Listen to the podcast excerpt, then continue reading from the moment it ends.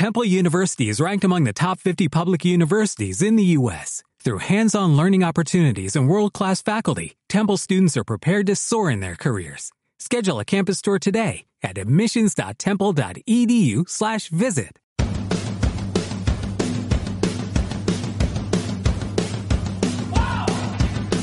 Ingrávidos. Juanjo López.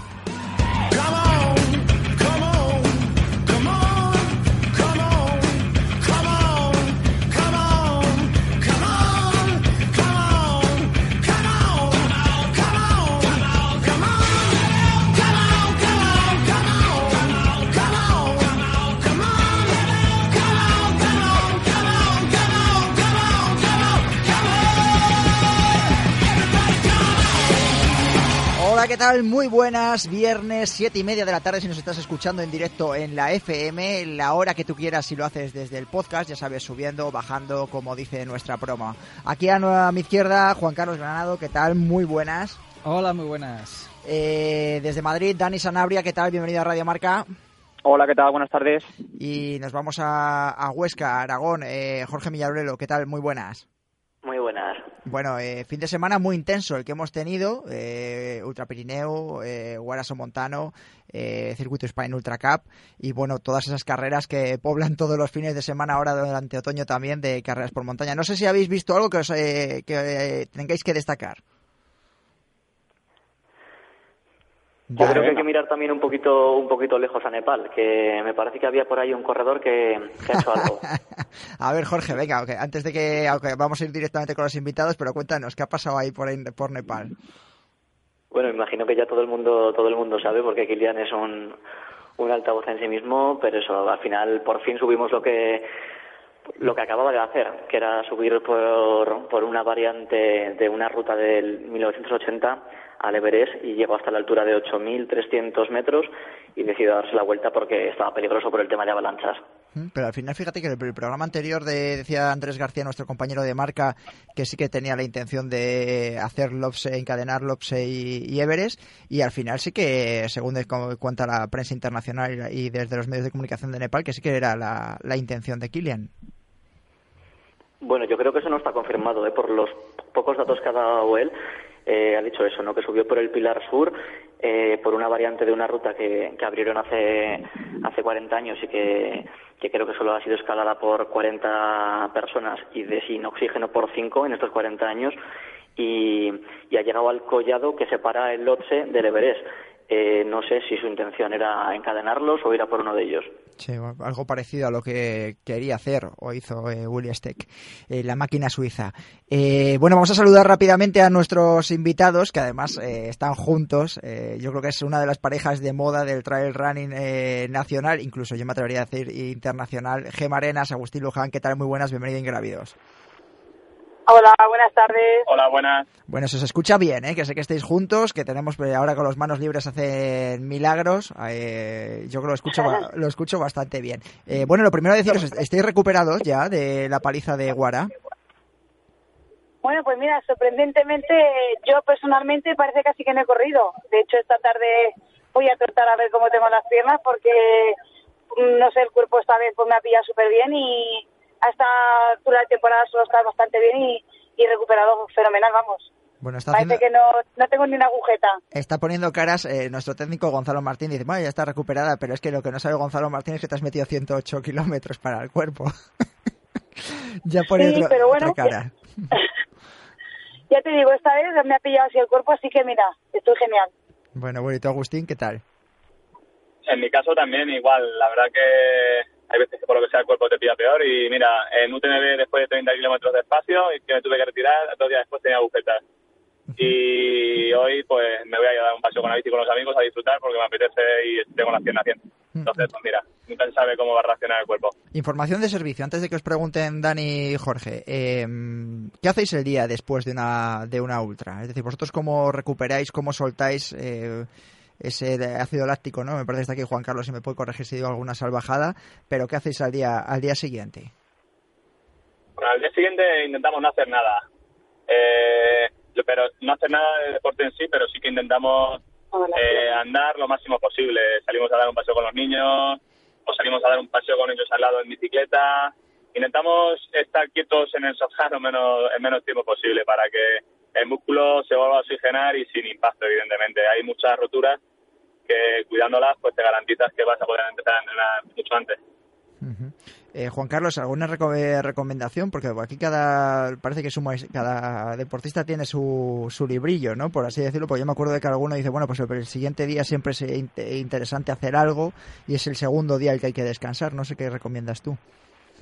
Ahora la recomendación es siempre moverse en todo tipo de situaciones, ya sea patológicos o sea fatiga hay que moverse porque el estar parado es lo peor para la recuperación de cualquier tejido, sea tendinoso, sea muscular. Eh, entonces se hacen bien en movilizar toda la musculatura posible, que fluya toda la sangre recorriendo, intentando recoger todos los metabolitos de desecho que se generan, no solo el ácido láctico, pobrecito él, que no tiene tanta culpa.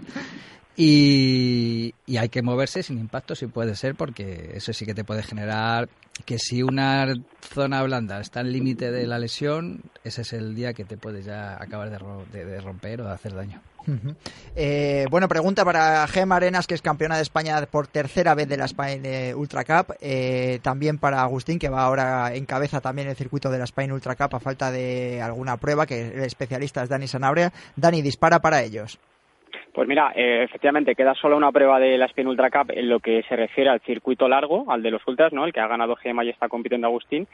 La cita es en Aria Extreme, en Lanzarote, el 16 de noviembre. Entonces, hombre, la pregunta obligada para Agustín es si, por supuesto, si va a estar allí peleando, que me imagino que sí, y sobre todo si ha estado ya echando cuentas y haciendo numeritos con la clasificación para ver cómo se tienen que dar las circunstancias para ser campeón.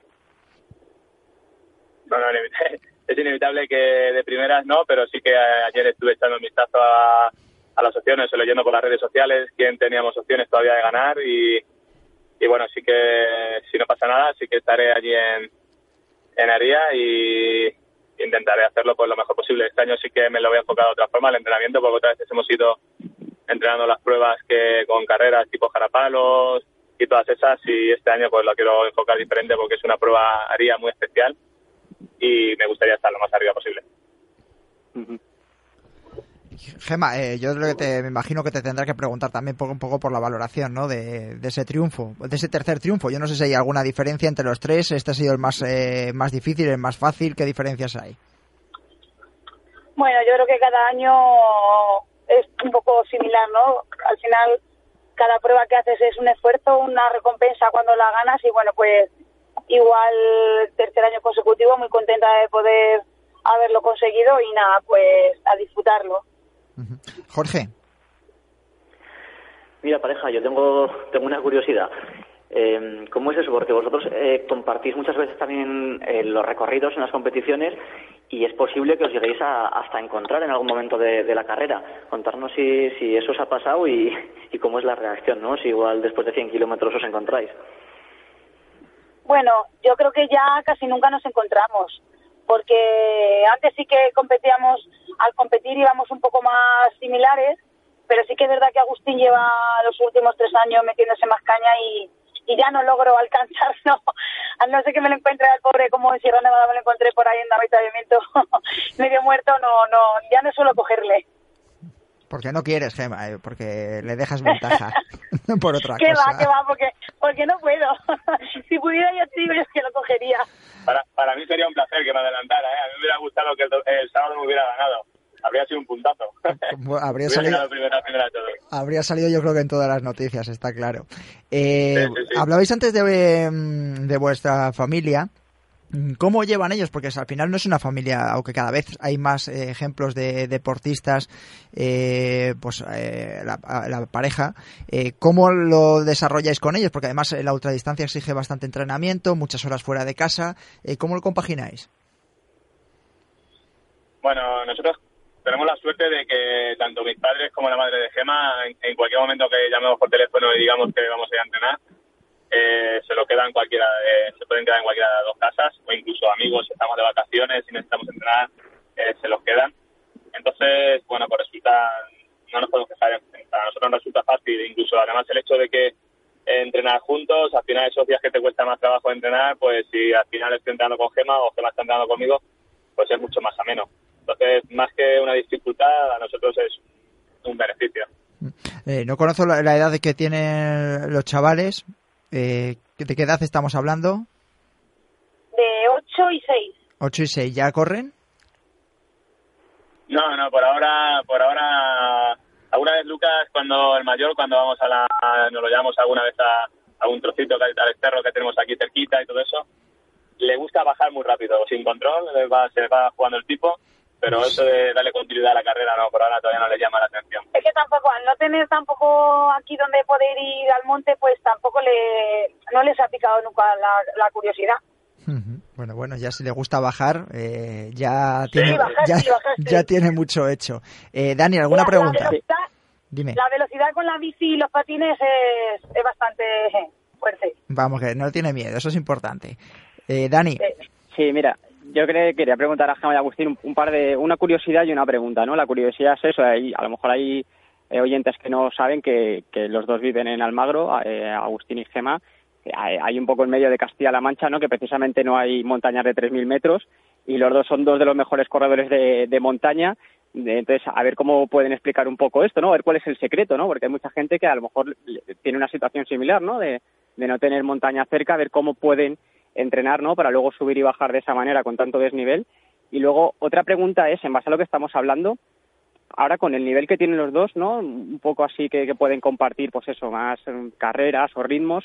De cara al año que viene, eh, Gemma y Agustino, ¿os, sentáis ahora a final de año en una mesa y decir, venga, a ver qué hacemos el año que viene para ir juntos? Eh, es decir, ¿compartís un calendario de objetivos ahora mismo o cada uno sigue teniendo el suyo? Bueno, mira, voy a empezar por la primera, por la última pregunta mejor. Eh, nosotros nos tomamos el trail como algo familiar y disfrutar desde el primer momento y lo seguimos teniendo por ahora. Se consigan resultados o no se consigan resultados. Es muy, muy, muy poquitas veces eh, nos hemos separado Gema para correr a un sitio y yo para correr a otro. De hecho, tan pocas como que el año pasado solo una vez, cuando ella tuvo que ir a, a Valle de Arán y yo me fui a Sierra Nevada. Y o cuando ha ido con la selección, evidentemente, que yo no tengo ese nivel y no voy. Pero si no, sí que intentamos eh, pues compartir la experiencia eh, eso te limita muchas veces a que hay veces que pues eh, uno de los dos pues tiene que ceder por el otro mm. porque interese más pero por lo general pues mira si no podemos ir a un evento súper súper importante pero podemos ir a otro que, que no lo es tanto y podemos ir juntos pues la, la, solución está clara ¿y lo del entrenamiento en la montaña? bueno lo del entrenamiento en la montaña me dices que para que lo diga yo eh, tú que eres el entrenador. Sí, sí, bueno, mira. Gemma, te vamos a fichar para el eh, programa, ¿eh? que estás recordando tú las, eh, las preguntas. sí, verdad, sí que le llevo. Eh, yo considero, Dani, que mucha gente en, el, en el trail se lo enfoca solo, claro, el trail es por montaña, pero un entrenamiento muy importante dentro del trail es hacer también rodajes en llano.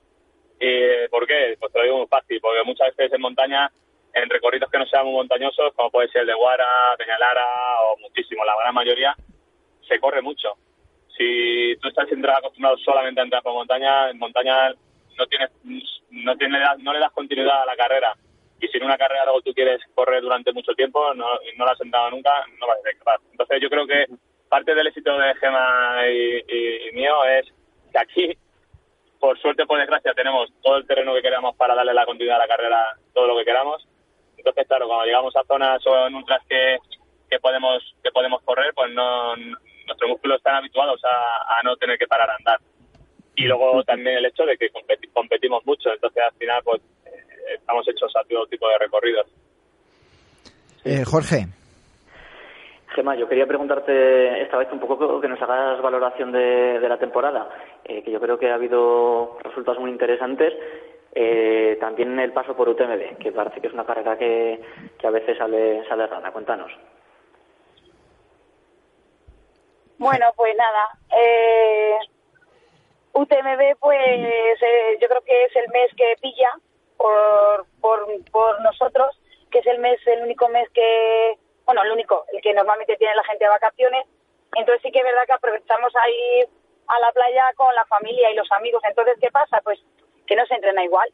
Entonces, bueno, aunque tú estás de todo el año entrenando, pero ahí sí que levantas un poquito el pistón y luego llegas a UTMB y pues a lo mejor te falta chispa, ¿no? Entonces, aunque intentamos también en vacaciones seguir entrenando, pero al no competir, porque en agosto no solemos competir, también pues ese plus que a lo mejor que te dan eh, otras veces las carreras, pues al no tenerlo, pues a lo mejor también yo ya he estado tres veces y no he logrado pasar ninguna vez por meta y bueno, pues no sé si algún año lo lograré, lo seguiré intentando, pero creo que, que en nuestro caso el, el este es el, el, mes que es, que es a finales de agosto, que lo te levantamos un poquito y yo creo que por eso a lo mejor, que te crees que llegas bien de forma, pero a lo mejor falta falta un pelín. Aquí en Almagro las temperaturas en agosto nos vamos el 15 de vacaciones, pero de 9 al 15 hay que, aquí hay 40 grados.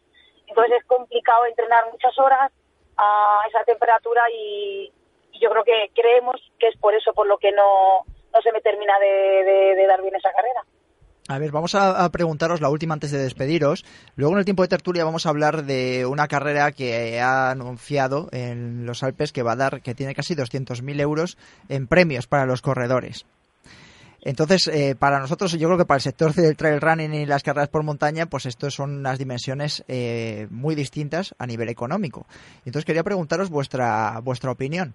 Eh, al respecto y bueno claro si luego se invitan y demás con esa cantidad de premios incluso si no ni, si no se invitasen si estaríais dispuestos a ir como corredores élite bueno la semana pasada ya nos llegó la invitación de, de la prueba mira tenemos noticia y Sí, y ya la conocíamos, de hecho este fin de semana en Muera la estuvimos comentando con Jordi y con más gente y claro, nos resultó una pasada, una pasada porque es algo que no hay nada que se le acerque ni de lejos.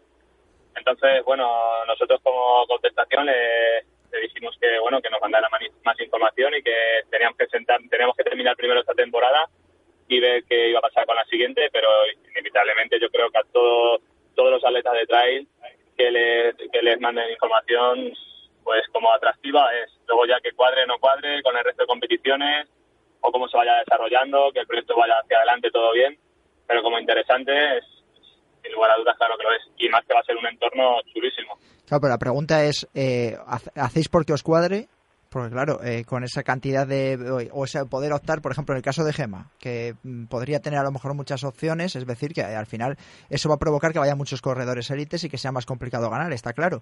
Pero los premios ya no son, son para la primera o la segunda o la tercera. Pero ¿hacéis o podríais hacer porque os cuadrase? Bueno, eso todavía, Juanjo, es, es una pregunta que tenemos que Gema y yo sentarnos tranquilamente cuando terminemos eh, y ver ver calendario, ver fechas de, de, pruebas internacionales importantes y a partir de ahí pues eh, por eso ni le dijimos un sí rotundo a la organización ni le dijimos un no. Bueno, que sea, pero por lo eh, menos que os ha llamado os ha, os ha llamado la atención, está claro, como a todo el mundo. la atención claro que llama. y yo creo que la mayoría de los atletas estarán estarán igual que nosotros. Pues esperan primero que el proyecto salga hacia adelante y que vaya todo bien, que sea serio y en función de eso, pero sí que es verdad que es muy tentador. Perfecto, Agustín Gema, muchísimas gracias por haber estado en Ingrávidos en Radio Marca, que terminéis bien la temporada. Gema, enhorabuena por ese nuevo título y Agustín, pues nada, suerte para lo que te queda. Muchas gracias, chicos. Bueno, gracias a vosotros. Hasta luego. Y vamos ahora a hablar de carreras verticales. Hace unas semanas, eh, hace 15 días, eh, se cerró la Copa de España de Carreras Verticales de la FEDME eh, con el triunfo de Gisela Carrión y de Miquel Beunza. Y queremos analizar un poco lo que ha sido la temporada de pruebas verticales a nivel nacional. Rogelio Macías, ¿qué tal? Muy buenas. Hola, buenas, ¿qué tal? Bueno, bienvenido de nuevo a tu casa. Eh, estamos con Jorge Millarero también y con Dani Sanabria y Juan Carlos Granado. Y bueno, queríamos que nos hicieses un pequeño balance de lo que ha podido ser eh, el circuito vertical antes de analizar un poco más a nivel genérico lo que han sido las carreras verticales este año. Bueno, pues nada, sabéis ya que llevamos bastante tiempo con el circuito de Copa de España y los campeonatos de España de kilómetro vertical y este año la novedad pues fue que se realizó en Arredondo el Campeonato de España de Clubs, con una buena participación que hubo y la verdad que estamos muy contentos con el circuito de verticales. Falta todavía un poquito de seguimiento a la hora de, terminar eh, ese circuito, pero bueno, este año ha sido el año donde mayor número de deportistas han terminado la, eh, el circuito en, este caso. Y, y, bueno, las participaciones van aumentando y sobre todo en categorías inferiores porque pensamos que, que una de las pruebas estrella para ellos, donde solamente tienen que, subir y reservan un poquito a largo plazo para el tema de, las bajadas, eh, guardando un poquito todo lo que hablamos siempre de, cuidarlo de cara al futuro y, la verdad que, el, balance ha sido muy positivo. Eh, si tuvieses que darte con algún momento, quizás ese campeonato de España de Sierra Nevada, ¿no? Eh, sí, la verdad que sí, que en el Campeonato de España de Sierra Nevada hubo una muy buena participación a nivel de, de, nivel, a nivel individual y también a nivel de selecciones y la verdad que, que contentos con alguna, como sabemos todos, hubo algún problema con el tema de las eh, clasificaciones por las condiciones meteorológicas que hubo en, esa carrera, en este caso con vientos de 100 y 120 por hora en algunos puntos y bueno, se tuvo que retrasar también, pero bueno, a nivel de, general de la participación y el lugar donde se celebró, pues, pues muy contentos de este campeonato. Bueno, problemas derivados de la montaña, que siempre decimos que es un deporte outdoor y que puede, puede haber problemas. Eh, Dani, eh, hablábamos un poco de, fuera de micrófono de los problemas derivados de las carreras verticales, ¿no? Que no terminan de arrancar. Quizás el Campeonato de España con más de 300 corredores, eh, Cegama hablamos también. Este fin de semana, este viernes, hoy, eh, Ultra Sanabria tiene 250 corredores, pero claro, estamos hablando de un vertical que está metido dentro de una prueba por etapas. Eh, ¿Tú qué crees o qué opinas con respecto al que no terminen de arrancar? Pues la verdad es que es una cosa que lleva pasando desde hace bastantes años. Bueno, yo, yo creo que, de hecho, nunca en España eh, los kilómetros verticales han tenido ese prestigio, han sido reconocidos como otras carreras de, montaña, como, como son maratones o ultras. Yo creo que puede ser un poco porque, no sé, a lo mejor parece como menos épico, ¿no? con los corredores de montaña eh, somos mucho de, de, llegar luego con la familia, los amigos y decir, joder, pues hemos, hemos hecho 100 kilómetros aquí o allá entonces, a lo mejor el hecho de, que sean distancias cortas, que luego son, pues son, son explosivas, ¿no? Son duras, es otro concepto totalmente distinto, pero a lo mejor no termina de, enganchar a la gente. Pero tampoco entiendo mucho que ocurra esto en España, al margen de la fiebre que, tenemos aquí por la otra distancia, cuando en otros países como por ejemplo Italia o Suiza, yo creo que los kilómetros verticales sí son carreras de prestigio, sí que están los mejores especialistas Así que no sé, puede ser un poco por ahí, ¿no? Por donde vayan los tiros respecto a, pues esto, estar en la sombra, ¿no? Digamos, siempre los kilómetros verticales en, los calendarios aquí en España. ¿Tú, Jorge, cómo lo ves? Pues un poquito por ahí, ¿no? Al final, eh, eso de cuanto más largo mejor, se nos ha, se nos ha pegado igual demasiado. Eh, de todas maneras, yo creo que los kilómetros verticales tienen fortalezas, digamos, potencialidades que, que los organizadores pueden llegar a ver y explotar un día y una muy importante es que pues que tiene un formato muy muy retransmitible no a nivel a nivel televisivo es relativamente fácil de seguir es tiene una duración que un espectador puede puede seguir y yo creo que que no sé, que por ahí podrían ir los tiros un poco de su recuperación. ¿Qué os pare... ¿Seguisteis lo que lo hablaremos luego en la tertulia, pero seguisteis un poco la retransmisión de TV3 con respecto a la Ultra Pirineu, que se suma también a lo que pasó con Cegama? Ahora que hablabas tú de las retransmisiones, un salto cualitativo, ¿no, Jorge? Por supuesto, en TV3 ya desde la olla de Nuria hicieron una primera apuesta, le salió bien. Luego, si queréis, comentamos un poco los números que los tengo por aquí de las audiencias. Pero eso, referido un poco a los verticales, pues va por ahí. Luego tienen un punto también muy interesante que al final tienen el factor este de los mil metros positivos, que aunque la montaña cada día sea diferente y en cada lugar sea diferente, pero esos mil metros positivos sí son extrapolables a otras montañas. Entonces se va buscando, ¿no? ¿Cuál es el mejor kilómetro vertical del mundo, el mejor kilómetro vertical para hacer los récords? Eh, yo creo que eso también es interesante, vamos, para, para digamos, homogeneizar un poquito, ¿no? La competición del kilómetro vertical. Eh, Juan Carlos. Bueno, yo tengo una teoría con el respecto al kilómetro vertical y por qué en España no funciona, que una de ellas es la que habéis dicho vosotros, que se, busca la épica y correr 3, 4, 5 kilómetros parece que no te lleva a ningún lado.